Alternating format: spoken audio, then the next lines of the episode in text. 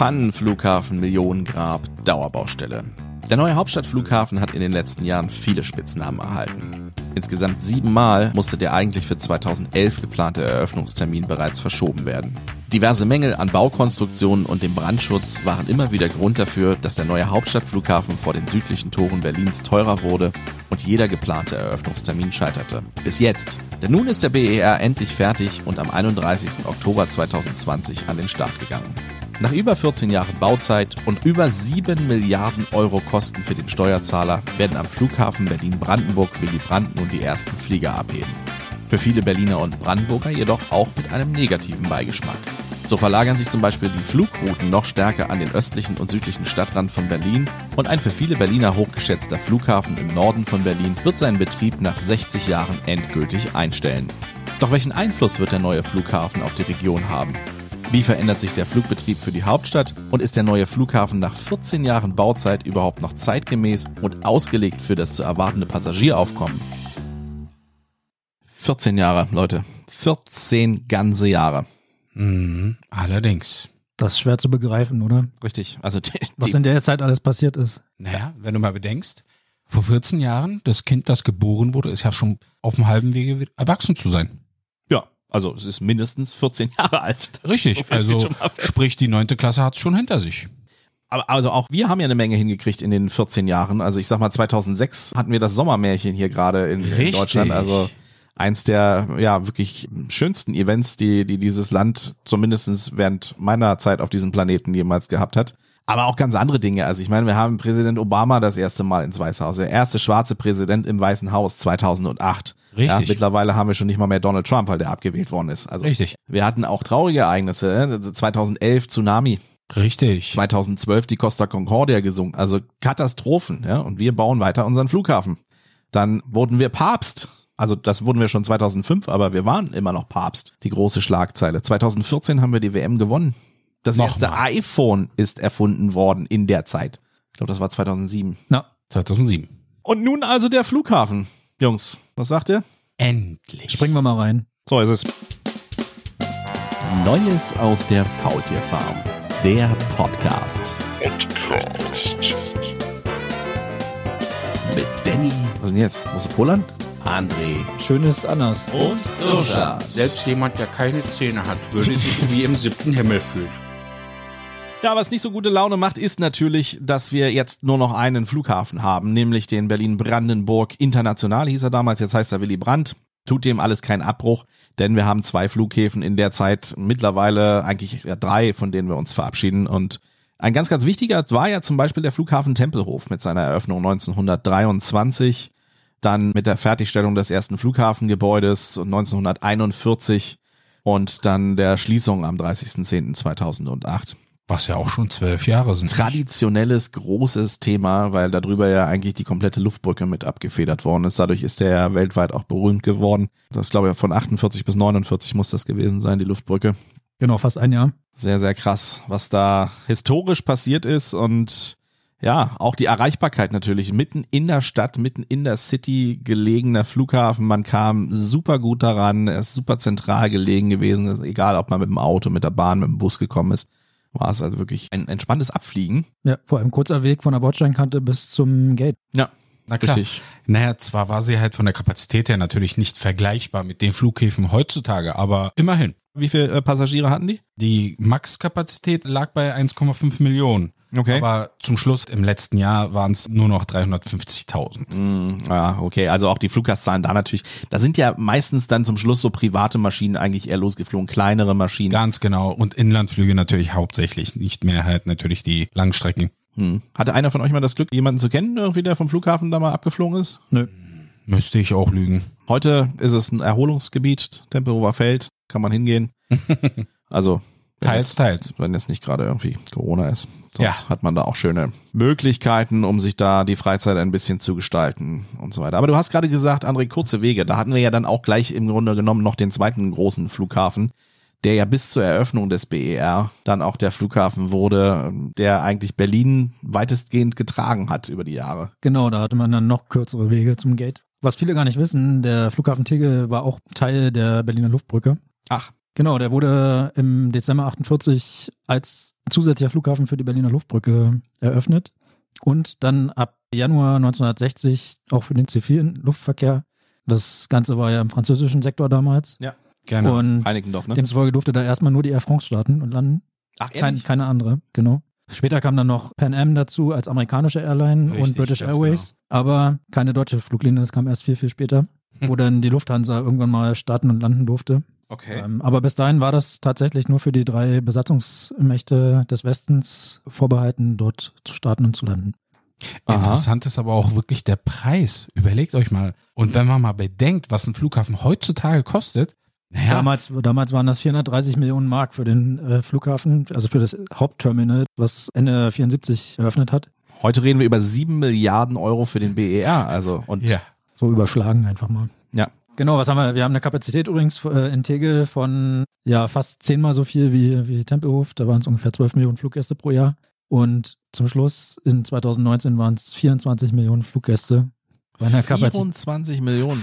bei einer Kapazität von 12 Millionen plus X für die angebauten Terminals, die dann ja noch hinzukamen später. Naja gut, Also- wir, wir dürfen auch nicht vergessen, durch die ganzen Verschiebungen vom BER wurde und musste der Tegeler Flughafen ja auch immer wieder mal Aber ja, da was werden- abfedern. Naja klar, und da wurden ja auch Anbauten gemacht. Also teilweise kam es ja da wirklich gar nicht mehr darauf, dass du wirklich noch aus Berlin abfliegst. Also so lange, wie du da teilweise laufen musstest hier, in, ich sag mal, nur Air Berlin, diese Wellblechhütten, die dann da irgendwann hingezimmert worden sind. Also das war auch kein schönes Abfliegen irgendwann mehr. Also Nee. wenn du nicht gerade aus diesem Hauptkreis irgendwie losgeflogen bist. Na klar. Und man kann auch die Menschen natürlich, die da drumrum wohnen, vollkommen verstehen. Weil der Flugverkehr, der ja zunimmt, Das ja auch, das kommt ja auch noch mit dazu. Ne? Du hast ja Reinickendorf, ist ja wirklich sehr dicht besiedeltes Gebiet. Richtig. Der Kurt-Schumacher-Damm, der darüber ist, die ganzen Flugzeuge. Da wird sich sicherlich jetzt natürlich auch für die eine ganze Menge ändern. Zum Positiven. natürlich, aber wenn du bedenkst, Reinickendorf war ja von der Miete her nie günstig gewesen im Grunde. Nee. War ja immer eine teure Gegend eigentlich. Selbst wenn du in der Nähe des Flughafens gewohnt hast, Richtig. hat man dir das ja im Grunde so verkauft, wie als wenn das ein Highlight ist, das Richtig. Flugzeug geguckt. ja, den Lärm nochmal schön mitnehmen. Ja, du bist automatisch Frühaufsteher, weil dort war Nachtflugverbot 6 Uhr vorbei. Da kamen die ersten Maschinen, ob Genau. du wolltest oder nicht. Und wenn du Nachtschicht hattest, ja, da hast du Pech gehabt. Pech gehabt. Ja, so ist das. Dementsprechend. die über die Häuser gedonnert sind, die Flugzeuge, oder? Das, Ja, ja, Ja, ja, du konntest ja teilweise. quasi dem Captain in die Augen gucken und konntest ihm die, Genau. die Augenfarbe ablesen. Also zur Schulzeit erinnere ich mich, ein Freund hat wirklich am Jakob-Kaiser-Platz direkt gewohnt. Ehrlich, ja? Ja. Und das war wirklich ein Highlight, bei dem immer wieder zu sein. Okay, für dich war es ein Highlight und für ihn? Naja, natürlich nicht. Ne. Aber er hatte sich schon dran gewöhnt. Aber es war natürlich auch immer von der Verkehrsanbindung her ein super Flughafen, muss man wirklich sagen. Also du hast Großartig. Du bist vom Hauptbahnhof aus innerhalb von 20 Minuten bist du da gewesen. Du bist vom Zoologischen Garten bist du schnell da gewesen. Du hast immer irgendwie schnell ein Taxi gekriegt aus dem Regierungsviertel und warst innerhalb kürzester Zeit an diesem Flughafen. Fahr mal Ganz jetzt genau. zum BER mit dem Taxi Ja.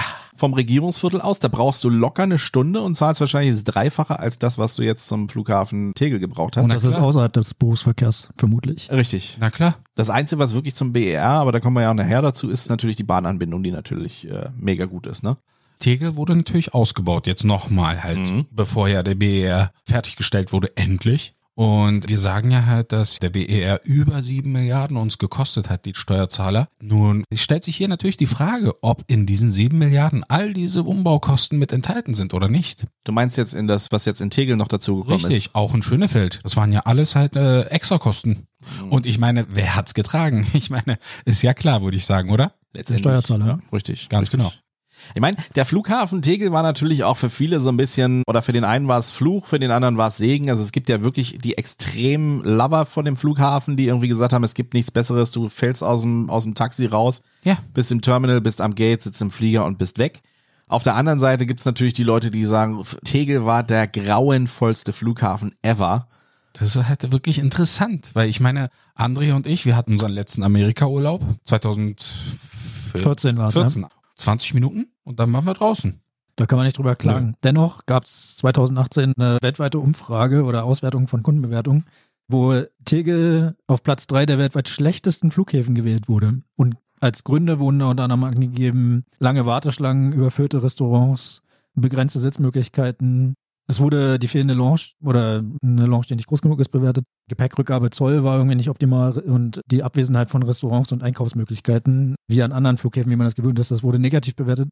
Andere finden das positiv. Also gerade die ganzen Geschäftsreisenden, Ne, die sagen, ich will einfach nur, hat. ja, klar. die waren froh, dass sie dann ganz schnell am Taxi waren oder Richtig. am Bus. und eben halt nicht erst sich durchschlängeln mussten durch irgendwie so einen Duty-Free-Bereich. Funktionalität, anstatt auf Konsum zu gehen. Genau. So simpel ist das. Damals gab's das noch. Darüber Ja, ja. hinaus muss man mal bedenken, ausgelegt ist er für 12 Millionen, aber er hat das Doppelte einfach mal durchschieben müssen. Dafür, dass er auf Platz 3 gelandet ist. Der schlechtesten. Ja, trotz allem muss man Tegel das hoch anrechnen. Genau, selbst 2018, wo die Umfrage gemacht wurde, waren es schon 22 Millionen Fluggäste. Also Das ist schon heftig. Das ist schon heftig. das ist wirklich keine kleine Zahl hier. Mm, Ja, man muss natürlich auch dazu sagen, klar, für den einen ist es natürlich, was du sagtest, André, die Geschäftsleute, die wollen nichts anderes als vielleicht eine Zeitung und ein Brötchen und dann geht's los. Ja. Aber wenn du dann natürlich jetzt irgendwie Leute hast, die in Tegel umsteigen, weil sie einen Transferflug haben oder weil sie von hier aus in den Urlaub starten, die haben natürlich Bock darauf, auf dieses ganze Entertainment am Flughafen, was es so mit sich bringt. Und das wurde ja auch mit den Jahren immer deutlicher, dass dieser Flughafen halt an seine Kapazitätsgrenze kam. Richtig. Und du dadurch ja auch dann Flugverspätungen unweigerlich hattest. Wenn du da wirklich vier Stunden lang auf dem Flughafen irgendwie dich rumtreiben musstest oder dir irgendwie die Zeit vertreiben musstest, das konnte schon echt hart sein, weil du warst relativ schnell durch durch das, was es gibt. Also die Kapazität und auch die Möglichkeiten an dem Flughafen was zu tun, war natürlich mehr als begrenzt. Ja, natürlich. Ist natürlich schade, wenn man gezwungen ist, stundenlang zu warten. Aber man kann es halt nicht jedem recht machen. Das ist nicht möglich. Ja. Nun ist er zu. Anfang November ist der letzte Air France-Flug abgehoben Richtung Paris. Genau, die Berliner hatten auch nochmal die Möglichkeit, alle die großen Fans hatten auch nochmal die Möglichkeit, auf die Besucherterrasse zu gehen und den letzten Abflug da mitzuerleben oder die Planespotter, wie sie ja sich nennen, auch da nochmal zu gucken. Und ja, nun geht also ein großer Flughafen in die Geschichte, in die Geschichtsbücher von Berlin ein. Und ich muss ganz ehrlich sagen, zurückblickend für mich betrachtet, ich bin ein bisschen traurig. Weil es war doch schon irgendwie ist ein Stückchen Berlin und auch ein Stückchen Geschichte. Natürlich. Aber ich bin jetzt auch nicht unbedingt viel trauriger, als ich das irgendwie beim Flughafen Tempelhof war. Wie seht ihr das?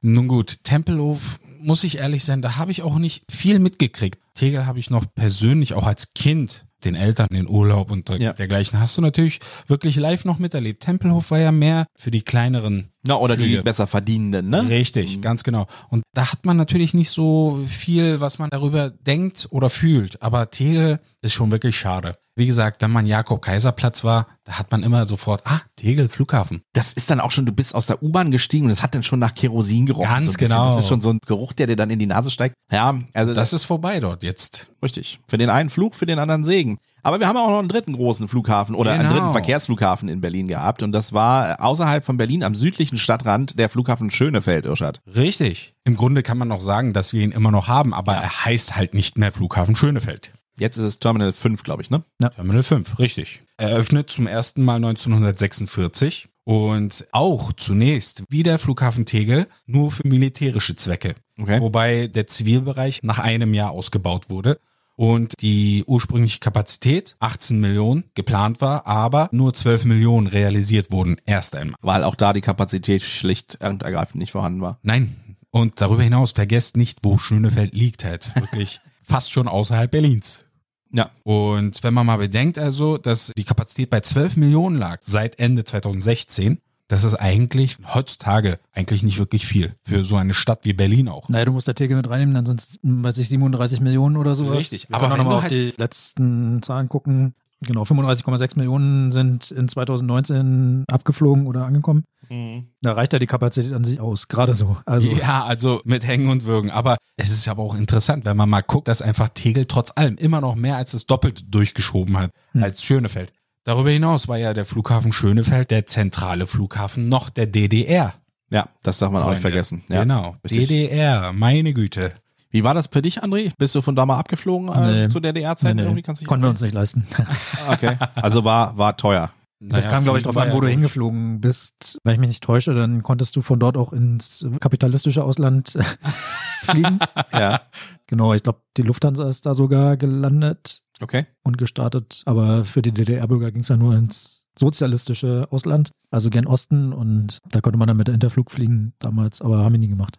Hm. Kann War ja auch kein alliierter Flughafen, ne? Richtig, das war ja das Interessante halt an Schönefeld, dass es ja außerhalb der Alliierten positioniert war und somit für die ganze Welt offen stand. Was für das damalige Berlin und Deutschland natürlich halt sehr interessant ist. Letztendlich, man hat ja auch bis jetzt zum Schluss, bis es jetzt wirklich schön und neu gebaut worden ist, hast natürlich auch eine katastrophale Anbindung an diesen Flughafen. Unmöglich, gehabt. Auto unmöglich. ging noch, weil du die Autobahn drumherum hattest und da wurde ja dann auch irgendwann alles neu gebaut, das komplette Schönefelder Kreuz und dann auch die Abfahrten, aber die ÖPNV-Lösung, die waren alles andere als schön. Ja, von der S-Bahn lange Wege, ne? Ja. Und auch wenn die wahrscheinlich schon relativ lange, also 50 Jahre besteht oder sowas. Ja, ja. Ja, aber da einfach mal so ein paar hundert Meter Schiene irgendwie da noch mit dazu zimmern, dass du irgendwie direkt am Terminal irgendwie rauskommst, das Ja. war halt nie möglich. Also Na klar.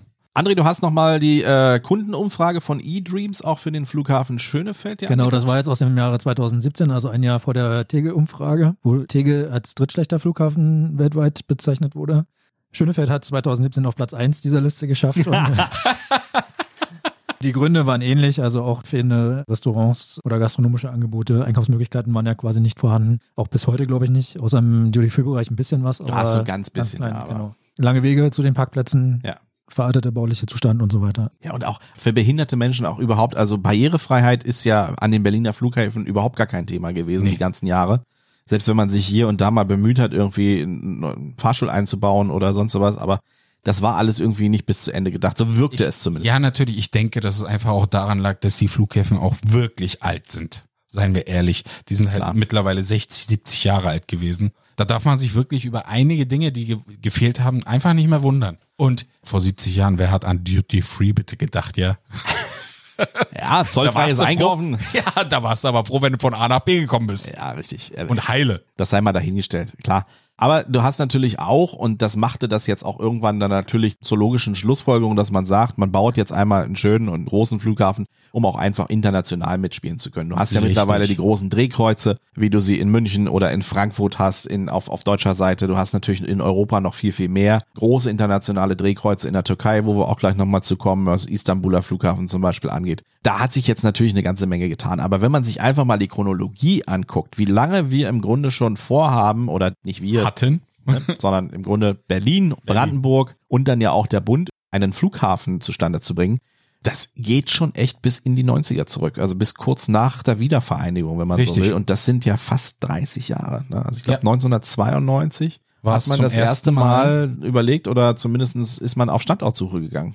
Interessant, Wobei- dass da nicht zuerst Schönefeld ins Auge gefallen ist, sondern Sperenberg oder Jüterbock als Standorte ausgewählt wurden und Schönefeld auf jeden Fall noch vorgezogen wurden. Irgendwann hat sich die Politik dann darauf verständigt, wir bauen das in Schönefeld. Gegen jeden Zweifel. Ja, Ja. obwohl wirklich Schönefeld der schlechteste von allen dreien war. 1996 hat man sich jedenfalls darauf geeinigt und zehn Jahre später gab es dann den ersten Spatenstich. Das sind die angesprochenen 14 Jahre, die dann vergangen sind, bis der Flughafen irgendwann mal fertig sind. Oh, das weiß ich noch. Erster Spatenstich, das war auch eine ganz witzige Nummer. Normalerweise trifft sich ja eigentlich immer die gesamte Politik und dann auch Genau. äh, die ganzen aus den eigentlichen Ortschaften, die, der Bürgermeister und so weiter. Und es, und es war tatsächlich auch viel Politikprominenz da, aber ich habe dieses Bild neulich im Internet gefunden, weil, na klar, wenn der Flughafen jetzt öffnet, endlich mal, äh, war natürlich auch die Berichterstattung dementsprechend groß. Und interessant war, dass zum einen der Bürgermeister von Berlin da war, der Landesvater von Brandenburg, Matthias Platzig, Wowereit auf der anderen Seite.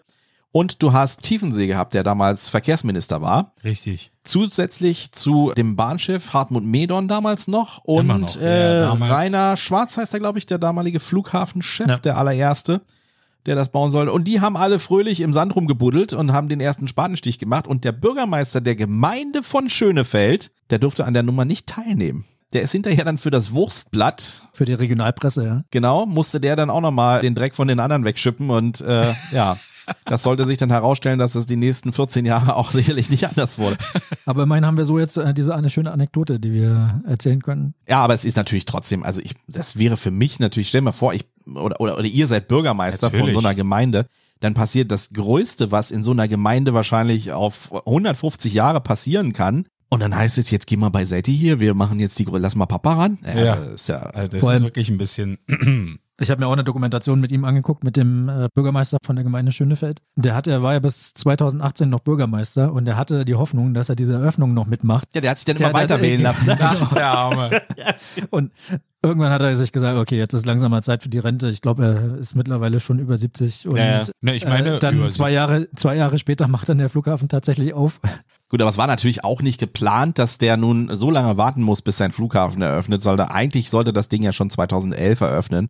Der Also- erste geplante. Genau, und das wäre ja dann eigentlich nur fünf Jahre nach dem ersten Spatenstich gewesen. So, und das So ist ja auch eine normale. Bauzeit für Ja. so einen Flughafen. Genau. Dabei sollte es nicht bleiben, sondern es gab von 2010 an gleich die Verschiebung auf Juni 2012. Dann Anfang Mai 2012 eine neue Verschiebung der Eröffnung. Unter anderem gab es da die Probleme mit der Brandschutzanlage, die da für Furore sorgten und immer wieder durch die Medien gingen. Und ja, nach vielen Jahren Unklarheit über den Eröffnungstermin wurde dann äh, April 2020 dann irgendwann avisiert, der dann auch nochmal ein Stückchen weiter verschoben worden ist.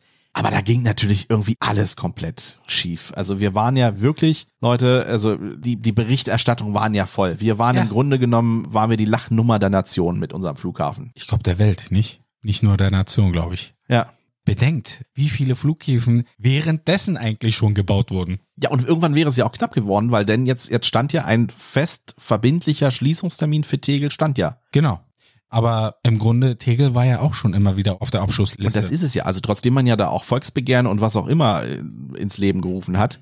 Aber das hat ja alles nichts gebracht. Und irgendwann hätte dieser Flughafen ja final schließen müssen. Und Richtig. dann hätten wir einfach keinen Flughafen mehr gehabt. Ganz Genau. ehrlich, ich hätte auch nicht gedacht, nach diesen ganzen Verschiebungen und diesen ganzen Pannen, dieser mega Kostenentwicklung, kommen wir ja auch gleich noch drauf, dass das jemals eröffnet. Ich hätte eher gedacht, dass da draus irgendwie ein multinationales Einkaufszentrum entsteht, als dass da irgendwann mal Flugzeuge abheben von dem Ding. Aber vielleicht gucken wir erstmal einmal noch ganz kurz über die Kosten. Wir haben ja vorhin gesagt, 430 Millionen Mark hat der Flughafen Tegel gekostet. In den seiner- 70er Jahren. Gut, 74 So, natürlich. aber D-Mark, ja? Also das wären dann 200 und 15 215 Millionen Euro. Im Grunde. Aber gut, wenn wir die Inflation vielleicht noch mitberechnen, vielleicht wären wir bei einer halben Milliarde, also 500 Millionen. So, und vielleicht. jetzt gehe ich nochmal zu dem Spatenstich zurück. Dafür hätten wir 2006 nicht mal den Spatenstich gekriegt mit der ganzen Prominenz, die wir da hatten. Also, Nö.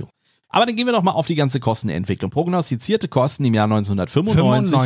95, Ne, hat man gesagt, Irschad. rund 800 Millionen Euro.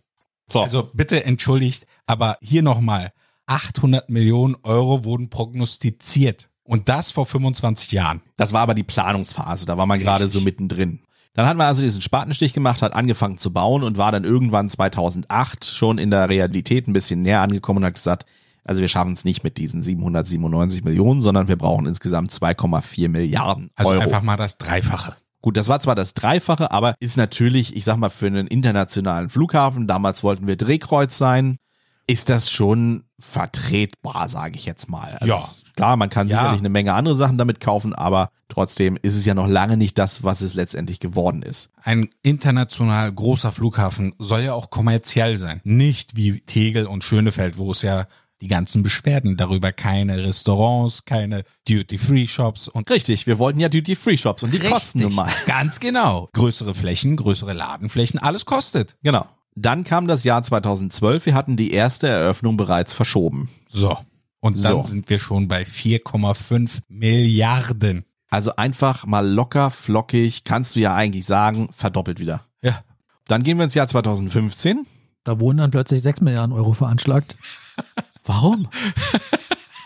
Also es wurde immer teurer. Natürlich auch die ganzen Pannen sind ja durchaus immer mehr geworden. Ja, der Bauleiter hat sich geändert. Also der der Flughafenchef. Flughafenchef Ja. hat sich Richtig, der geändert. Flughafenchef. Also Ja. der hat ja fast nicht jährlich, aber ich meine so im Schnitt so drei, zwei, drei Jahre. also ich habe auch überlegt, ob ich mich da einfach mal bewerbe als Hab Flughafenchef. ich aber du kriegst einen Haufen Kohle Ja. dafür, dass du den Flughafen nicht fertigstellst. Richtig.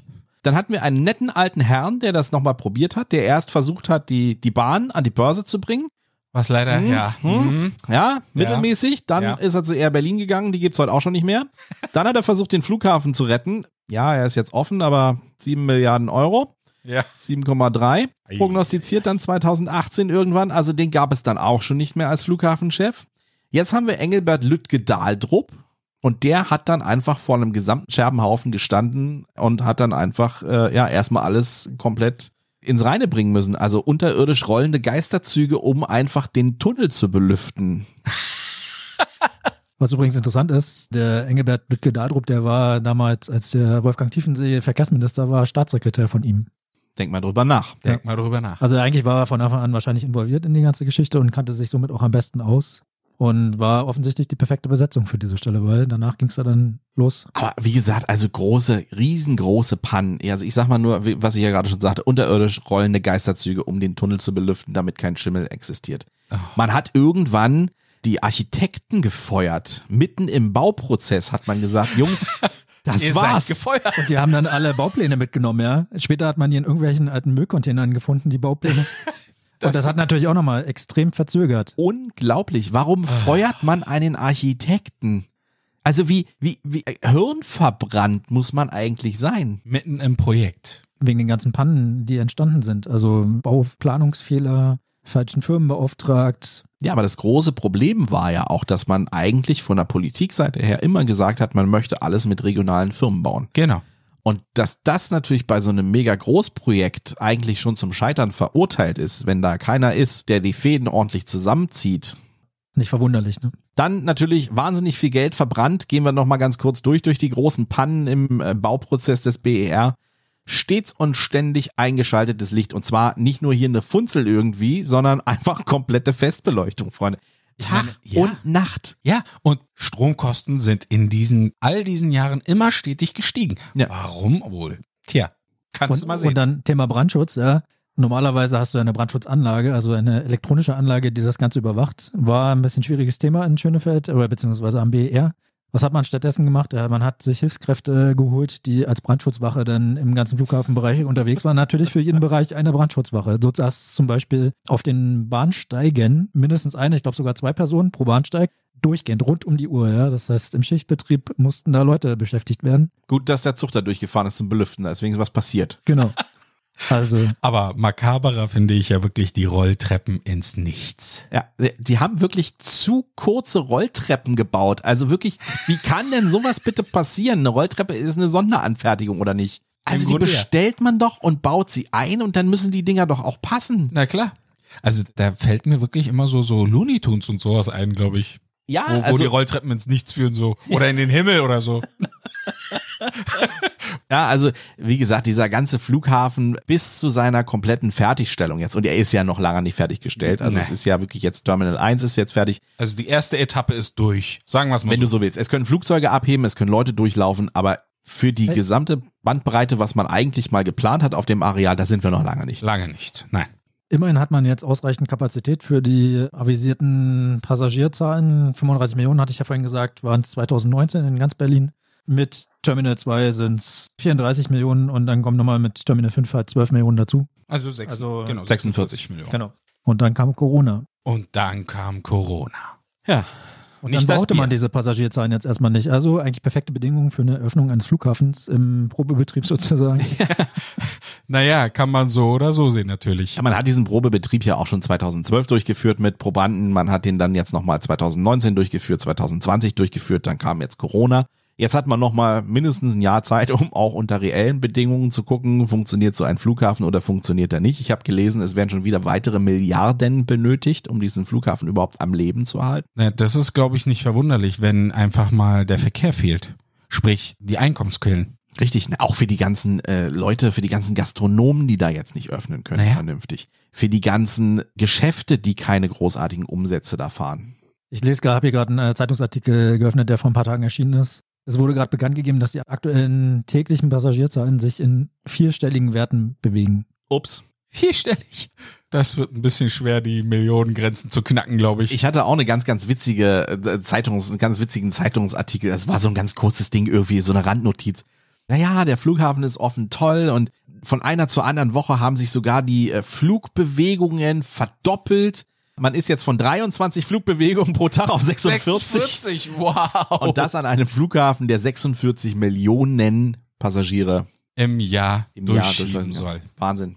Also zum Vergleich noch, ne, im November 2019, durchschnittlicher Novembertag, da waren es an allen Flughäfen in Berlin 80.000 Fluggäste am Tag. Am Tag. Mhm. Aber wenn dann jetzt der Flughafen unter Volllast laufen würde, also wir diese 46 Millionen Passagiere hätten, wie viele Leute durch diesen Terminal durch müssen? Da hatten wir uns ja mal rausgesucht, dass das Das ungefähr die Besucher, die ins Olympiastadion passen, dass das der Zahl entspricht, also 75.000 ungefähr pro Tag. pro Tag, genau. Und kommt ja mit den 80.000 aus dem November 2019 auch hin, ne? Ja. So, dann haben wir jetzt den Flughafen natürlich eröffnet. Aktuell ist ja nur Terminal 1 in Betrieb und Terminal 5, wobei Terminal 5 klammern wir mal aus, weil das ja der ehemalige Flughafen Schönefeld ist, den es ja eh gibt. Richtig. Am Terminal 1, wie viel Passagiere sollen da im Jahr durchlaufen? Wenn man mal die äh, Kapazität zugrunde legt, dann sind das ungefähr 76.000 Fluggäste am Tag, die ankommen und die abfliegen. Ja. Jeweils auf zwei Ebenen verteilt, ne? Genau. Und da ist ganz interessant, wenn man sich das ein bisschen vorstellen möchte, könnte man den Ober- und den Unterring vom Berliner Olympiastadion nehmen. Das Olympiastadion fasst 75.000 Fußballfans. In den Oberringen passen 36.500 Gäste und in den Unterringen 38.000. Hm. Und so kann man sich das ungefähr auch vorstellen. Also heißt, im Jahr sollten es 28 Millionen Menschen sein. Genau. Wenn man so will, ja. Also kann man sich jetzt vorstellen, am Tag 36.000 Leute, die abfliegen, die sich da bewegen am Tag. Wie viele Stunden hat der BR geöffnet? 18 hatten wir, glaube ich, ausgerechnet. Acht Mm, Ja, oder also so, ne? mindestens 18. Ungefähr 2000 Passagiere pro Stunde, Ja. die sich da in diesem Foyer bewegen oder in der Empfangshalle. Ja. Sollten. Ja, Genau. aktuell ist es ja auch so, dass man wirklich sagt, okay, man verzichtet komplett auf alles. Erstens sind die Fluggastzahlen lange nicht so, weil wir ja gerade auch gesagt haben, en- entsprechend die Flugbewegung. Man hat auch auf eine ganz große Party verzichtet durch Corona und so weiter hat man gesagt, okay, und auch weil man natürlich jetzt so lange an dem Ding rumgebaut hat, will man jetzt keinen äh, pompösen Glanz Gloria machen. Trotzdem fand ich, war es eine schöne Eröffnungsfeier, die man gemacht hat. Also es gab ja zwei Flugzeuge, die gelandet sind. Die sollten eigentlich beide einmal auf eins, eins auf die Nordbahn landen, eins auf die Südbahn landen. Das hat dann irgendwie wegen der Windverhältnisse wahrscheinlich nicht gepasst. Jedenfalls sind die beide hintereinander dann auf die Nordbahn geflogen. Einer, der vom Flughafen Tegel aus eingeflogen ist und der andere ist aus München gekommen. Und die sind dann beide, haben sich dann gegenübergestellt, eine Lufthansa-Maschine und eine EasyJet-Maschine. Und dann kam die Feuerwehr und hat dann auch so ein bisschen Fontänen gesprüht und so weiter. Dietmar Woidke war da, der jetzt der Landesvater in Brandenburg ist. Michael Müller, der jetzt aktuell der Bürgermeister von Berlin ist. Wir hatten unseren Verkehrsminister Andi Scheuer Korrekt. und natürlich Flughafenchef Engelbert Lüttke Dahldrup. Der wird in die Geschichte eingehen. Das ist auf jeden Fall so. Ja, und vielleicht auch noch witziger Funfact. Der erste kommerzielle Flug war eine EasyJet-Maschine nach London Gatwick vom Terminal 1. So, wen's interessiert. Okay. Auch das haben wir Das war dann an Halloween. Wer auf die Idee kommt, diesen Flughafen an Halloween zu öffnen, das verstehe ich auch nicht. Dann hätte man den wenigstens schön schmücken können, ne? Für Also Spinnennetze wären ja wohl nicht das Problem gewesen. Ich Nee, meine, die hätten wir einfach dran lassen können. aber hey, wir hatten ja gerade die Zahl 2000 Passagiere am Tag und als wir da waren, wir beide, Danny und ich, da haben wir uns da tatsächlich gefragt, bei der Empfangshalle jetzt, wenn da 2000 Passagiere am Tag durch die Sicherheitskontrollen müssen, ob das so funktioniert. Es war äh, doch nicht schon, 2000 am Tag, sondern 2000 pro Stunde, Entschuldigung. Pro Stunde. Mhm. Genau. Also dafür ist schon ein bisschen eng, würde ich sagen. Ja. Das ist alles relativ kompakt und übersichtlich. Ausstellung ist super. Soweit, also man findet schon irgendwie den Weg, wo man hin muss. Und man kann auch über die gesamte Breite des Empfangsterminals oder Empfangsbereichs kann man halt durch die Sicherheitsschleusen dann gehen. Mhm. Trotzdem, ob da 2000 Passagiere am Tag, äh, in der Stunde durchpassen, wagen wir ein bisschen zu bezweifeln. Aber das wird die Zeit zeigen.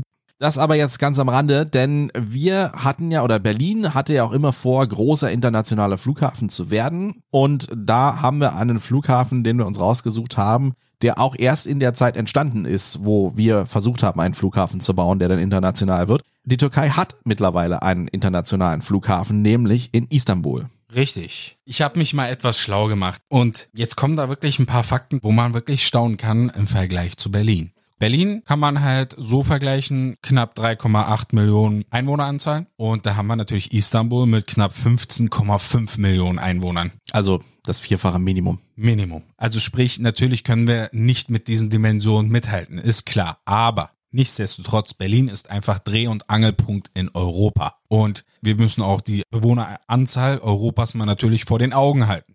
Istanbul ist natürlich Dreh- und Angelpunkt aus ganz Europa Richtung Asien, Ozeanien. Das sind natürlich keine kleinen Zahlen. Nahosten ja auch, ne? Ganz genau. Und Istanbul hatte natürlich auch nur ältere Flughäfen und da haben sie natürlich reagiert und 2013 einfach mal mit der Planung begonnen, wobei Ja. es auch nur ein Jahr gedauert hat mit der Grundsteinlegung. Sprich, im Juni 2014 wurde der Grundstein gelegt und im Oktober 2018, also gerade mal von der Planung bis zum Bau fünf Jahre vergangen, Vier. fertiggestellt. Von der Planung. Ach so, von der Planung, Von der Entschuldigung. Planung. Ja, Entschuldigung. Wie sieht's denn mit den Kosten aus von dem Flughafen? Nun, wir müssen natürlich noch bedenken, wir reden hier vom BER von über 7 Milliarden Euronen. Wir reden von den Kosten beim Istanbuler Flughafen von 5,5 Milliarden Aber nicht Euro, sondern US-Dollar. ne? US-Dollar. Da ist auch Okay. noch mal ein kleiner Unterschied. Also sprich ungefähr 2 Milliarden plus minus. Ja. Und, Und wir reden beim BER von 46 Millionen Fluggästen im Jahr. Wobei mit knapp 90 Millionen die Kapazität des Istanbuler Flughafens im Pendant steht. Einfach mal das Doppelte. Mhm. Im ersten Ausbauschritt irgendwie. Ja. Ausbauschritt, richtig. Okay. Sprich, da sind noch Zahlen geplant, die weit höher sind. Aber Mhm. das kommt alles noch natürlich. Okay. Wie sieht's aus mit der Verkehrsanbindung am Istanbuler Flughafen? Ist da schon alles soweit fertig? Nein, natürlich noch nicht. Der Flughafen wurde auch aus dem Boden gestampft. Das darf man auch nicht vergessen. Der BER wurde ja in Schönefeld gebaut, wo ja eigentlich schon ein Flughafen ist. Infrastruktur da, ja. Richtig. Mhm. Und da wird natürlich noch einiges gebaut. Ja. Du hattest vorhin gesagt, dass die Flughäfen auch in Istanbul, dass die relativ veraltet waren. Kann man das auch irgendwie in Relation setzen zu Berlin? Wie viele Flughäfen hat Istanbul bislang gehabt? Im Grunde hatte sie eigentlich auch erstmal einen großen Flughafen gehabt. Geografisch gesehen, mitten in der Stadt oder ein bisschen außerhalb? Mitten in der Stadt, kannst du sagen. Okay. Also ähnlich wie Tegel. Richtig, ähnlich wie Tegel. Und die Kapazität war aber auch von dem wesentlich höher. Also Mhm. du Okay. kannst halt äh, von Berlins beiden Großflughäfen also zusammen ausgehen. Also wenn du jetzt Tegel und Schönefeld zusammen Schönefeld, die Okay. Zahlen zusammennimmst, äh, hat er immer noch ein bisschen mehr gehabt. Also Na gut, du hast auch mehr Einwohner, ne? Richtig, ganz genau, darum geht's ja. Und dann wiederum wurde ja aber auf der Asienseite auch ein Flughafen gebaut, der zurzeit die geplante Berliner Kapazität schon deckt. Vielleicht noch eine Sache von dem Flughafen in Istanbul. Ich habe ja Bilder mal davon gesehen, die Architektur ist ja unfassbar. Also im Vergleich zum BER. Also man hat da, wenn ich diesen Flughafen sehe, ich habe ihn ja bislang nur auf Bildern gesehen. Warst du mal da? Ja, ich hatte das Glück, dass ich Erzähl schon- mal. Das ist, wie soll ich es ausdrücken? Es ist kein Vergleich, weil erstmal fühlt es sich nicht wie ein Flughafen an. Du bist da wie, ich bin in der Zukunft gelandet. Okay. Alles glitzert, glänzt, wunderbar Marmor, Also so voll auf Orient und voll Prunk auf Orient und wirklich auf Luxus ausgestattet und es ist riesig. Es ist einfach riesig. Aber es ist nicht so wie im Frankfurter Flughafen. Es ist zwar auch riesig im Frankfurter Flughafen, aber da geht man verloren. In Istanbul nicht. Es ist Weil? wirklich wesentlich angenehmer. Warum? Woran macht man das fest? Also die Gesamtorganisation ist wesentlich durchdachter. Es ist viel, viel präziser alles. Darüber hinaus, wie gesagt, es ist mehr auf Look, ein bisschen auf Luxus auch ausgelegt. Man muss nicht selber überall hinlaufen. Man hat wirklich diese Diese Walkways? Walkways, ganz genau. Ja. Die nehmen einem schon wirklich viel ab. Und bist du da auch mal umgestiegen oder bist du nur einfach direkt, war das dein finales Ziel oder mein dein Final- finales dann dein Ziel. Startpunkt? Mein okay. finales Ziel. Also da der äh, Familie auch dort ist, also habe ich sie besucht und für mich war das dann wirklich einfach ratzfatz durch und wirklich schön. Ich weiß nicht, inwiefern bist du mit dem Bau des Flughafens so äh, äh, komplett vertraut? Also die haben ja wahrscheinlich auch in, in Deutschland, hast du ja wirklich für alles irgendwie, es geht irgendwie nur, bauen kannst du irgendwie nur zwischen acht und halb vier, dann äh, ist die Schicht vorbei und so. Es wurde gesagt, dass auch Tag und Nacht gearbeitet wurde. Es Also- wurde gesagt, dass viele Bauarbeiter auch teilweise wegen den Missständen auch ums Leben gekommen sind und Mhm. dergleichen auf diesen Baukonstruktionen Okay. halt. Ja, ja. Aber keine Ahnung. Ich kann auch nur das wiedergeben, was ich gelesen habe, aber wie, inwiefern was wahr ist. Aber das ist auch so das, was ich noch in Erinnerung habe, wenn ich ähm, mich an meinen Türkei-Urlaub zurückerinnere. Die haben da wirklich Tag und Nacht an irgendwelchen Hotels gebaut und da war immer irgendwas los auf diesen Baustellen. Und deswegen ist natürlich klar, dass so ein Flughafen auch sehr viel schneller fertig wird, wenn du einfach 24-7 irgendwie baust Na klar. und da Na klar. komplett Gas gibst. Und äh, das wäre aber in Deutschland mit den geltenden Arbeitsschutzgesetzen und was auch immer da ist, wahrscheinlich niemals möglich. Ich kann das wirklich gut nachvollziehen, aber bedenkt mal, hier in Deutschland wirklich ein Bau, insbesondere jetzt Berlin. Wie lang Bauarbeiten der Stadt selber, also Straßen, Rathaus oder sonst irgendwelche oder Flughäfen halt, wie lange die wirklich reell mal dauern. Weil halt auch jeder nur an sich denkt und dann gegen irgendwelche Bauvorhaben klagt, meinetwegen, weil irgendwas nicht passt. Äh, Im Falle vom BER dann irgendwelche Flugrouten äh, dagegen gesprochen haben. Ja. Oder es mussten ganze, also bei, auch beim BER musste ein Dorf umgesiedelt werden.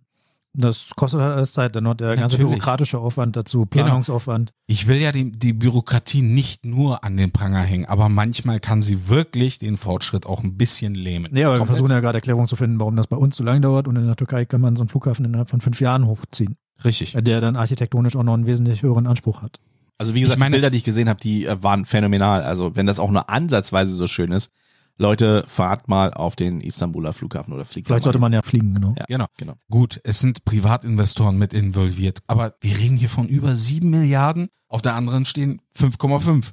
Gut, aber nun ist das Ding ja nun mal da. Also wir haben diesen großen Flughafen BER, der jetzt am südlichen Stadtrand von Berlin steht. Und da haben wir auch, André und ich, uns einmal ein Bild davon gemacht und haben uns da einmal umgeschaut, um auch wirklich mal zu gucken, ja, wie sieht das ganze Ding aus, wie ist es geworden. Wir haben ja schon geklärt, dass es jetzt nicht so ganz so pompös geworden ist wie, wie der Flughafen in Istanbul. Aber trotzdem geht's ja auch um Funktionalität. Wie kommt man da zurecht? Wie ist die Beschilderung? Wie kommt man hin? Wie kommt man weg? Genau. Also wir sind mit dem Auto hingefahren, normaler Pkw und dachten uns, wir fahren mal direkt vor das Terminal 1 und müssen sagen, also das ist echt super gut ausgeschildert, kurze Wege und man kann 10 Minuten kostenlos vor dem Terminal 1 parken. Wow. Und das ist wirklich also direkt vor dem Terminal. Du hast überall so Parktaschen, wo du dich dann hinstellen kannst. Also wenn du wirklich nur mal Koffer kurz jemand, raus, Koffer schnell raus, rein, ne, deine Lieben verabschieden oder was weiß ich. Super. Du zahlst nicht einen Cent. Also das ist mal wirklich mal Wenn du's in zehn Minuten schaffst. mal Genau, ein bisschen ja was für die Genau. bisschen was für die Bevölkerung. Ja. Und das Schöne ist, das erfolgt über Kennzeichenerfassung vollautomatisch alles. Man muss eigentlich gar nichts machen, außer man bleibt länger als 10 Minuten, dann muss man kurz an den Parkautomaten Geld bezahlen, dann halt bei der Ausfahrt das Ticket einschieben. Aber man kriegt beim Reinfahren kein Ticket oder Nein. sowas, sondern es folgt vollautomatisch. Super. Die Taxis werden da auch halten direkt In der in der, in der, in der Ankunftsebene. ne? Anfahrtsebene, genau. Und wir sind dann weiter ins Parkhaus 1 gefahren. Das ist direkt neben dem Terminal, also das Luxusparkhaus. Ganz kurze Wege. Ich habe es nicht mehr ganz im Kopf, was das kostet. Ich glaube 7 Euro pro Stunde und Ja. 54 pro Tag, war das richtig? Das Ja. ist korrekt, ja. Man kann auch ein bisschen günstiger parken, wenn man etwas weiteren Fußweg in Kauf nimmt. Dann sind es 5 Euro, glaube ich, die Stunde und 45 Euro für den ganzen Tag. Ja, also es ist jetzt nicht so extrem weit zu laufen. Ich denke, wenn man ein bisschen Geld sparen will, kann man entweder so in einem anderen Parkhaus parken oder online buchen. Was im Parkhaus nicht so cool war, das hast du ja dann auch festgestellt, wenn das mal wirklich voll ausgelastet ist, dann ist es ganz schön eng. Also wir sind dann um die Kurven gefahren und sind jedes Mal eigentlich über den markierten Parkplatz gefahren. Also man muss dann fast rechtwinklig um die Kurve fahren. Hm. Also wenn sich jemand vorne an der Ecke stellt, an den ersten Parkplatz sozusagen in der jeweiligen Reihe, dann Okay, da schon waren ganz sie wohl ein bisschen sparsamer. Ja, früher hat man immer gesagt, dass die Parkhäuser einfach nicht gebaut worden sind für solche großen Autos, die man heutzutage fährt, diese ganzen SUVs und was weiß ich.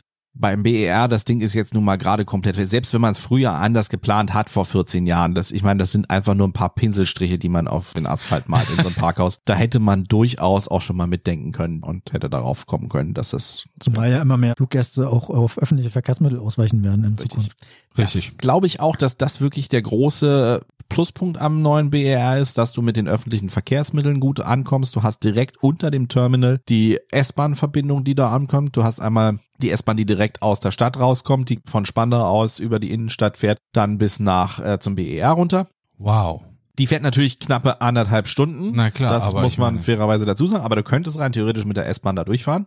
Auf der anderen Seite hast du die äh, andere S-Bahn-Linie 45, die kommt vom Bahnhof Südkreuz. Also du hast wirklich gute Anbindung, egal wo du ankommst, selbst wenn du mit dem ICE ankommst. Musste ich eben mal kurz korrigieren. Also anderthalb Stunden kann sein aus Spandau. Ja. Allerdings vom Zentrum der Stadt sind es 50 Minuten ungefähr. Okay. Und du hast parallel dazu auch noch die Regionalbahnen, die unterm Terminal mitfahren. Die sollen alle 20 Minuten, meine ich, fahren. Der fährt, glaube ich, 26 Minuten oder sowas vom Zentrum aus. Coole Zeiten eigentlich. Ja, aber man muss mit den öffentlichen fahren, um wirklich in kurzer Zeit am BER zu sein. Wenn man das wirklich versucht, irgendwie aus der Stadtmitte heraus, vom Ja. Potsdamer Platz oder vom Alexanderplatz aus, mit dem Auto zu bewerkstelligen in der Hauptverkehrszeit, oh, da sollte man schon doch ein bisschen mehr Zeit mit einplanen. Also dafür ist es sicherlich nicht unbedingt gut und ausgelegt. Trotzdem waren wir mit dem Auto da, haben das dann abgestellt, haben unseren Obolus bezahlt und sind dann, äh, ja, von diesem Parkhaus 1 fällst du direkt in den Terminal rein. Also bist direkt sofort in der Halle, wo dann die Check-in-Bereiche sind. Genau, was vor der Halle noch ganz cool ist, du hast äh, Schilder mit den jeweiligen Fluglinien, die an der Stelle ihren Check-in haben. Und dann kann man sich direkt den passenden Eingang aussuchen. Ja, dann sind wir rein und standen direkt vor den Check-in-Terminals. Ja. Was uns da nett ist aufgefallen, ich glaube, mit den Koffern Genau, das ist auf jeden Fall für ganz, ganz viele Flughäfen, da habe ich das zumindest bislang erlebt, ist es ja so, wenn du an den Flughafen kommst und du bist voll beladen, weil du aus dem Urlaub warst und du hast auch ein bisschen was eingekauft und na klar, du, ne? Genau. Du hast immer diese Kilobeschränkung. Mal sind es 20 Kilo, mal sind es 23 Kilo und so. Und jedes Kilo kostet, je nachdem, welche Fluglinie und welche Fluggesellschaft du hast, welchen Tarif du gebucht hast, kann dich mitunter richtig viel Kohle kosten. Und da ist es ja dann auch nicht verkehrt, wenn du weißt, wie viel dein Koffer wiegt und ob du gegebenenfalls noch was ins Handgepäck transferieren musst, um dass du es überhaupt mitnehmen kannst und Ja. nicht unbedingt in die Überzahlung rutscht. Und deswegen bieten ganz, ganz viele Flughäfen weltweit, ich habe das in London gesehen, ich habe es in Kopenhagen gesehen oder auch in Frankfurt gesehen, bieten die Kofferwagen an. Du musst dafür einen Euro bezahlen und dann kannst du deinen Koffer wiegen, wie viel der hat. Ja. So, am BER ist das Coole, dass du Self-Check-In-Terminals hast an jedem Counter, sage ich mal, von Okay. jeder Airline. Und du kannst dort, selbst wenn die ausgeschaltet sind, kannst du deinen Koffer wiegen. Und diese Wagen sind immer an. Du siehst also gleich, wenn du es raufstellst, ohne dass du dir ein Ticket ziehen musst oder irgendwie den Check-in-Prozess in Gang setzen musst, wie viel wiegt dein Koffer. Und das ist schon, glaube ich, ein sehr gutes Gimmick für die Leute, um einfach mal zu checken, hey, ähm, Ohne den Euro kostenfrei. Ich meine, Genau. es ist nur ein Euro, aber letztendlich kommt der eine Euro wieder zum anderen Euro. Und äh, dafür finde ich es dann schon ganz cool, wenn du deinen Koffer vorher wiegen kannst, ja. Ja, und dann direkt im Anschluss steht man direkt vor den Sicherheitskontrollen und kann dann da auch durchgehen. Das sind 10 Meter ungefähr, würde ich sagen. Ja, das ist nicht viel. Dann ist man durch und steht im Duty-Free-Bereich. Genau. Das dann, wurde kritisiert in Online-Bewertungen, glaube ich, habe ich gelesen, oder du hattest es gelesen und erzählt, dass der Bereich ein bisschen zu klein ist. Wir hatten jetzt kein Flugticket, sind also nicht durch die Sicherheitskontrollen gegangen, können das nicht beurteilen, aber ich denke mal, das kommt schon hin. Kommen wir später noch drauf. ja, Aber vorher, Aber- Danny, du fliegst ja häufiger nach Amerika. Daher hast Ja, du ja auch wieder, schon viele größere Flughäfen auch schon miterlebt. Hm. Und was denkst du, dass der BER auch von der Größe her, von der Kapazität her, wirklich diese Zahlen erfüllen kann? Ich denke ja. Das wird sicherlich eine, eine Kraftanstrengung werden, gerade wenn du diese Check-in-Terminals hast und du hast wirklich eine Maschine, die voll ist oder mehrere Maschinen. Ich denke mal jetzt mal wirklich an die Hauptferienzeit und Hauptreisezeit. Genau, darauf will ich hinaus. Da hast du wirklich, glaube ich, Probleme, wenn da alles voll steht und alles steht am Check-in. Sicherlich, du hast von draußen die Airlines angeschlagen, wo du reingehen musst. Aber ich fürchte, es wird dich einfach erschlagen in dem Augenblick, wo du dann in so einer komplett vollen Halle stehst. Gerade auch, weil, das haben wir ja auch gesehen, die großen Abflugtafeln, die gibt es dort nicht. Es sind zwar mehrere Abflugtafeln, wo du siehst, wann welcher Flieger geht, Als Monitore. aber die sind wirklich, es sind halt nur Monitore. Es sind jetzt keine riesengroßen LED-Wände aller Frankfurt oder sonst wo. Und Schriftgröße 8 gefühlt. Naja, also es, ist, es ist nicht wirklich groß. Und da ist es natürlich wirklich auch gerade, wenn es dann irgendwie geht, welches Gate brauchst du oder wo ist dein Counter zum Check-in. Ich denke, das wird zur Hauptreisezeit ein großes Problem werden. Ah. Und das ist im Vergleich zu großen anderen Flughäfen ist es ein großes Manko, finde ich. Hm. Ja. Was uns so ein bisschen aufgefallen ist, man hat, glaube ich, versucht, dieses Tegel-Konzept auch auf den BER so ein bisschen zu übertragen. Also dieses kurzen kurze Wege, Wege, ne? genau. Dieses kurze Wege, du bist also, gehst an deinen Check-in-Counter, dann hast du deinen Koffer abgegeben, dann gehst du ganz entspannt durch die Sicherheitskontrolle. Dahinter hast du dann gleich deinen Duty-Free-Bereich oder deine Shopping-Mall, die du dann noch hast. Du hast ein paar Restaurants und dann hast du ja eigentlich deine Gates. Und wenn die Gates direkt am Hauptgebäude liegen, dann hast du Glück gehabt. Wenn nicht, musst du mitunter auch relativ lange Wege in Kauf nehmen, wo wir auch schon in einzelnen Bewertungen mittlerweile gelesen haben, die es bei Google ja gibt, dass das wirklich relativ mühselig ist. Aber ich denke, das lässt sich nicht vermeiden. Aber das ist halt trotz allem mit den kürzeren Wegen wie in Tegel gedacht ist, finde ich prima eigentlich. Weil ich meine, wer will noch mal stundenlang durch einen Flughafen gurken? Also ich meine, Was auch cool ist für die daheimgebliebenen, wenn du dann mit dem Check-in und so weiter durch bist und deine Angehörigen sind noch im Parkhaus P1 und haben noch keine Lust, den Flughafen zu verlassen, dann können sie auf die Besucherterrasse. Man kann einen Blick, so einen seitlichen Blick hat man auf die jeweilige Flugbahn, auf die Nord- und auf die Südbahn.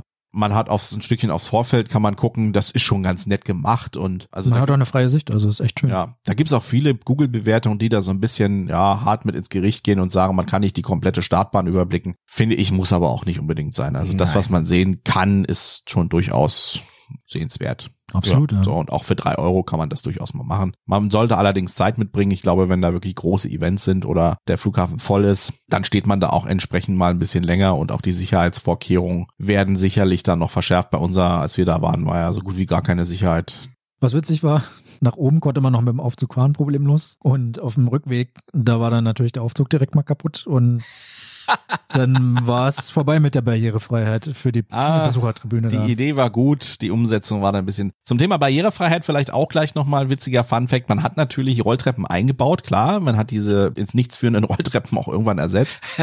Allerdings sind das nicht wahnsinnig viele geworden. Zumindest haben wir sie nicht gefunden, André. Nee, Also, also eigentlich gibt's nur Rolltreppen zur Besucherterrasse in die erste Etage, wo dann übrigens auch die Fluglinien ihre Büros haben, wenn man sich mal beschweren möchte. Mit wenig Platz. ja, also wenn da mal ein ganzes Flugzeug an einem Counter steht, dann wird's, glaube ich, da auch schon schwierig. ouch. Also was sind das? Acht Meter oder sowas Das ist nicht vielleicht? viel, ja, ja. Genau, da sind dann auch hoch und runter jeweils eine Rolltreppe und zur Erdgeschossebene, wo dann die Ankunft ist, da sind auch nochmal Rolltreppen und natürlich zum Bahnhof der S-Bahn beziehungsweise der Regionalbahn. Das war's. Mehr ist uns nicht aufgefallen. Ach so, doch, diese verrückte zu kurze Rolltreppe, die war außerhalb. Wenn man am Vorplatz, wenn man von der S-Bahn hoch möchte auf den Vorplatz, wo auch das Steigenberger Hotel ist, das war die Rolltreppe, die zu kurz war. Ja, man hat sie einfach zu kurz geplant. Genau. Kann ja mal passieren. Was uns auch noch aufgefallen ist, die, also gerade im, im Abflugbereich sind Toiletten rar gesät. Ja. Also zum einen gibt's an sich nicht viele Stellen, wo man auf Toilette gehen kann. Und dann auch nur so, was hatten wir, zwei Urinale, drei Urinale bei den Herren, irgendwie bei den Damen wird's auch nicht wesentlich mehr Kab Also es Kabinen ist sein. nicht Oh. wirklich viel. Ja, leider nicht. Genau. Okay, das ist schon ein Ja, und Marco. wenn das Ding wirklich voll ist, also ich meine, wir Ja, haben das ja deswegen, wirklich unter entspannten Bedingungen kennengelernt, aber man hat auch nicht, wie man es an anderen Flughäfen macht, die äh, WCs offen gelassen, die WC-Bereiche, sodass man reingehen kann, sondern es ist ganz klassisch, alte Tür, die man auf und zu machen soll, ist natürlich in Zeiten von äh, oberster Hygiene und Corona und solche weiter. Das wird uns ja auch noch weiter verfolgen, ist es natürlich ein bisschen grenzwertig. Stimmt, an anderen Flughäfen ist das nicht so, ne? Da hat man keine Türen, da geht Da man einfach keine durch Türen, und genau. ja, ist dann steht dann, also hat eine, eine Mauer oder sowas davor. Genau, wo du Ja, quasi wie so, ein, wie so eine spanische Wand so ein bisschen so, Na, wo du wie, bei den, wie bei den Toiletten bei den Autobahnraststätten. Genau. Eigentlich, eigentlich sind das die beste Lösung. Ja. So ist es. Ja, am. BR hast du Türen. Ganz klassisch, Richtig. alte, schwere Holztüren. Ich sag ja auch schon, das, es wird sicherlich einiges noch überarbeitet werden müssen. Wie wir auch schon vorhin gesagt haben, dass da wohl noch Milliarden investiert werden müssen, um einiges dort zu verbessern. Wo wir vielleicht noch mal kurz drauf eingehen sollten, ist das Thema des Bahnhofs. Terminal 5 liegt relativ weit ab vom Schuss. Nämlich ist das ja der alte Flughafen Schönefeld. Und der ist, wenn man vom Terminal 1 aus zum Terminal 5 will oder andersherum, dann ist das relativ schwierig zu erreichen. Entweder du fährst mit einem Taxi, haben wir hier, habe ich mir eine Google-Bewertung rausgesucht, dass einer irgendwie geschrieben hat, wenn man vom BER Terminal 1 zum Terminal 5 fahren will, kostet das satte 20 Euro mit dem Taxi. Oh, was? Heftig, heftig. Oder man fährt mit der S-Bahn. Und auch das ist ein Thema, was ich finde, was so, äh, ja, ich eigentlich noch nie erlebt habe auf einem Großflughafen. Alle Flughäfen auf der Welt haben dann so unterirdische oder überirdische Terminalbahnen, die hin und her fahren, diese Shuttlebahn.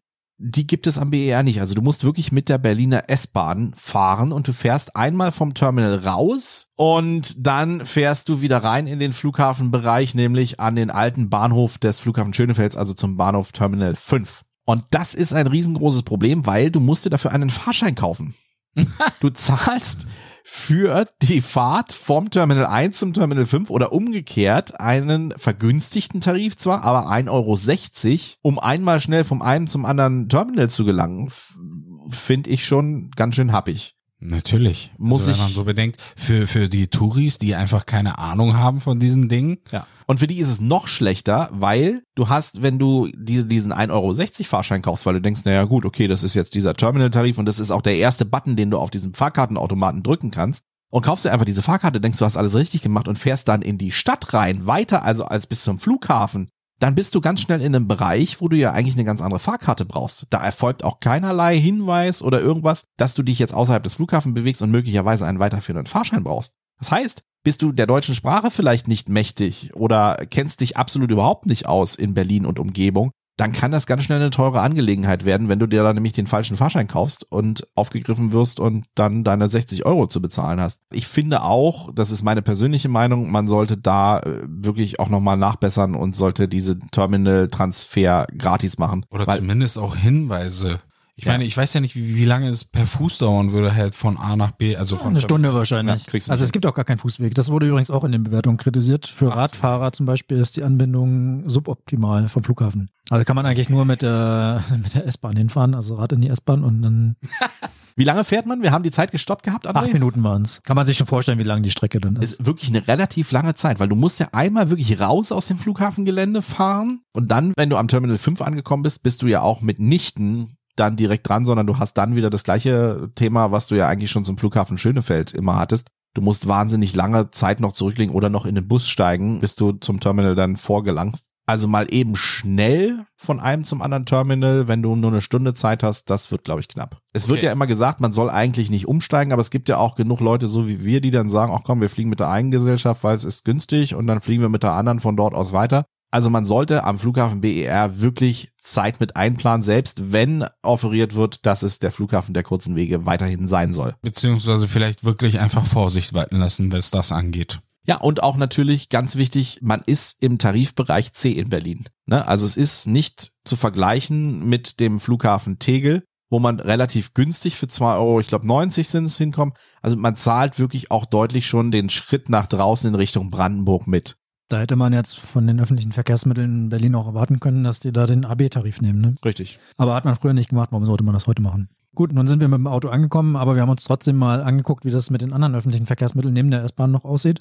Die kommen, also Busse vor allem, in der Ankunftsebene an.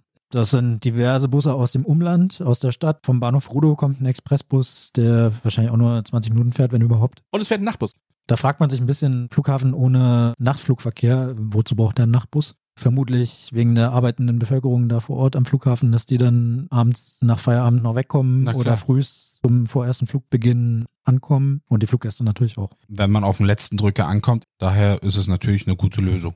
Es ist schön, dass das Ding endlich offen ist und es gibt auch schon die ersten Google-Bewertungen, die natürlich, wo man auch immer gucken muss, Google-Bewertungen, da kann natürlich Hinz und Kunz auch ankommen und kann sagen so, hey, ich schreibe jetzt einfach mal, was mir gerade in den Sinn kommt und da kommen natürlich auch teilweise absurdeste Dinge raus, also zum Beispiel zwei Punkte Abzug für fehlende Müllheimer im Parkhaus, also muss das sein, also ja, Nimm doch deinen Müll verdammt nochmal mit. so oder hat.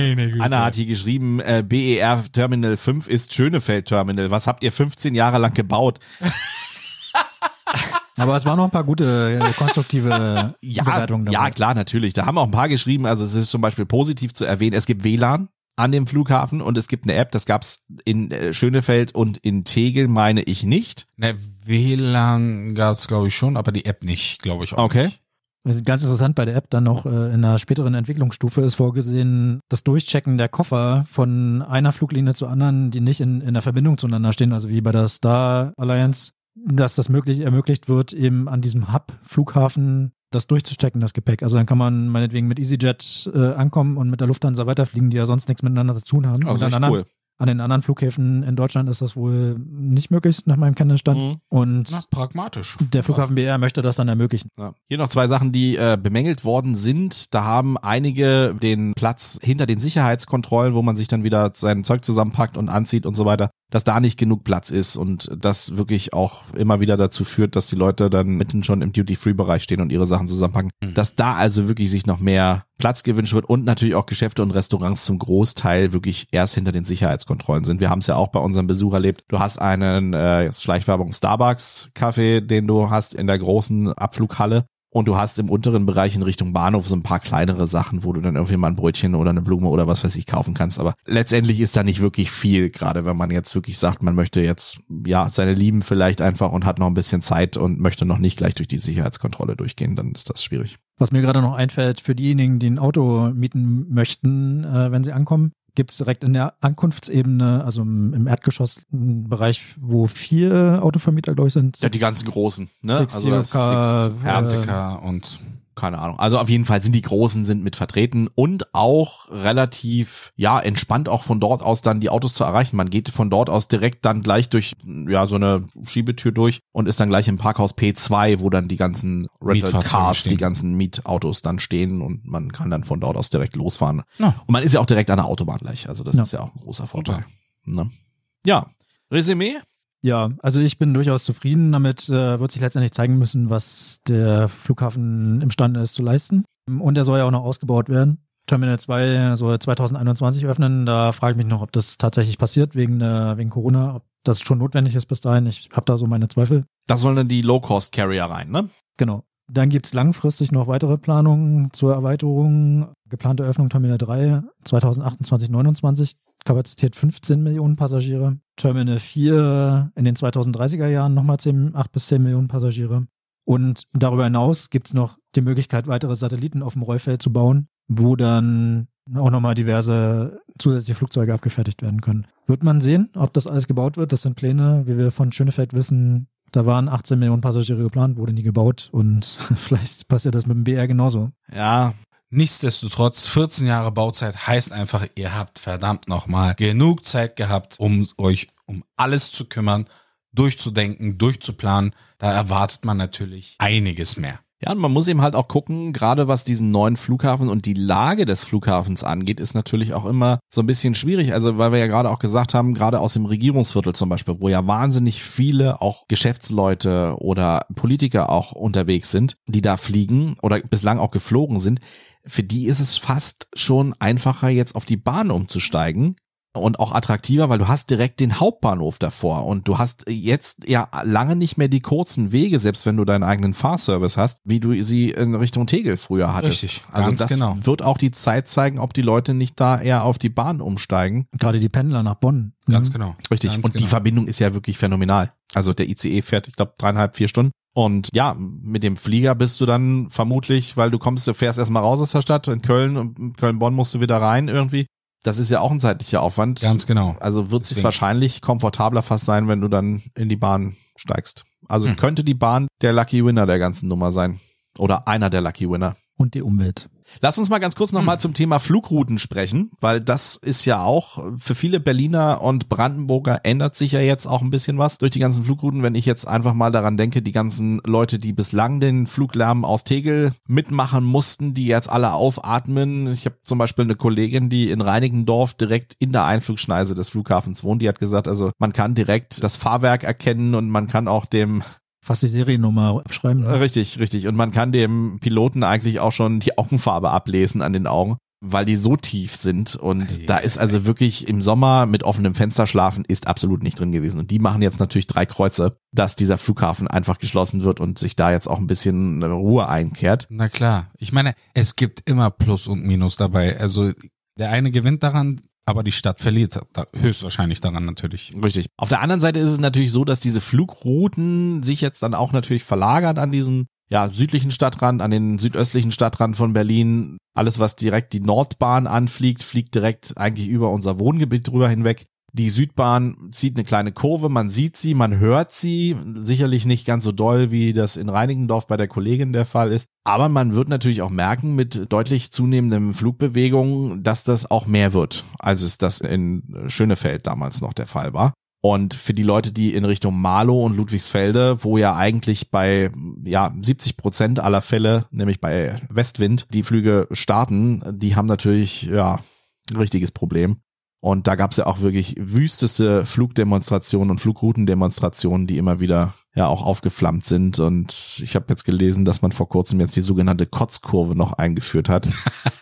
Das heißt also, der Flieger dreht gleich nach dem Start einmal eine komplette Linkskurve, sodass er dann nach Osten abschwenkt und du hast also wirklich 180 Grad Drehung in relativ kurzer Zeit. Das muss man Magen erstmal mitmachen, ne? Also Und ich meine, wir sind noch weit von der Kapazität weg, von dem, was er leisten wird. Ja, ich bin auch gespannt, wie sich das insgesamt entwickeln wird, auch hier über dem Gebiet. Wir haben ja jetzt auch demnächst hier in, im östlichen Brandenburg die, die nächste große Attraktion, die hier gebaut wird, gerade aktuell, das ist nicht weit von hier entfernt, das Tesla Gigafactory Werk, was hier entstehen soll, auch sehr dicht am Flughafen BER gelegen. Also auch da natürlich, wir haben den großen Campus in Adlershof, wo eine ganze Menge passiert gerade. Auch in Schönefeld wird noch jede Menge gebaut. Also da, Natürlich. da sind auch noch diverse Hotels geplant und Firmen werden sich da ansiedeln. Einfach Wohn- aufgrund der, ja, der Nähe zum, auch. zum Cargoverkehr auch vom BER. Und pff, Militär wird sich da sicherlich auch noch irgendwie so ein bisschen ansiedeln.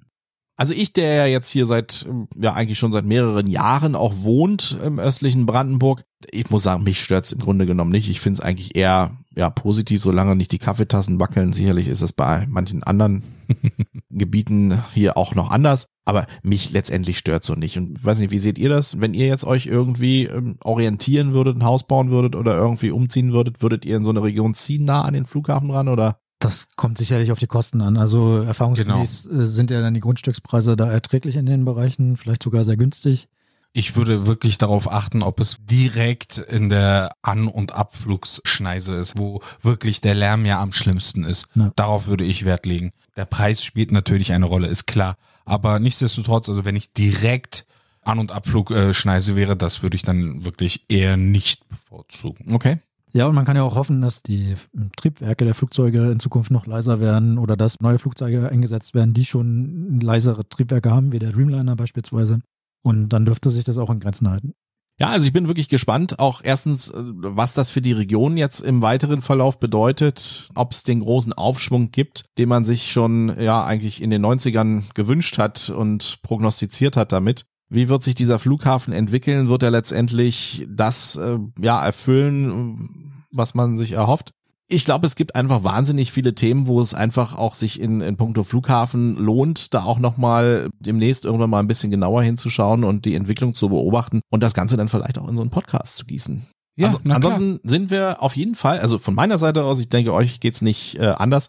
Ich bin echt gespannt darauf, wie das irgendwann wird, da mal abzufliegen. Ja, Ich habe 2012, als das Ding das erste Mal eröffnen sollte, habe ich schon ein Flugticket dafür gehabt. Es wurde nichts und ja, jetzt durch Corona wird es jetzt gerade wieder nichts. Aber das, glaube ich, dieses Versprechen kann ich euch heute in dieser Folge noch abringen. Wir werden definitiv mal zusammen dort losfliegen. Ich hoffe, du hast dir wenigstens das alte Ticket noch eingerahmt. Natürlich. Gut, Jungs, in diesem Sinne, schöne Folge mit euch. Ja, So kann es weitergehen. Immer Jetzt ist wieder eine langsam mal gut. Also, Jetzt ist langsam mal gut. Jetzt ist irgendwann Genau. ist dann auch mal Schluss. Macht's gut. Schönen Tag schönen Abend, was auch immer. Bleibt gesund. Adios. Bleibt Ciao. gesund.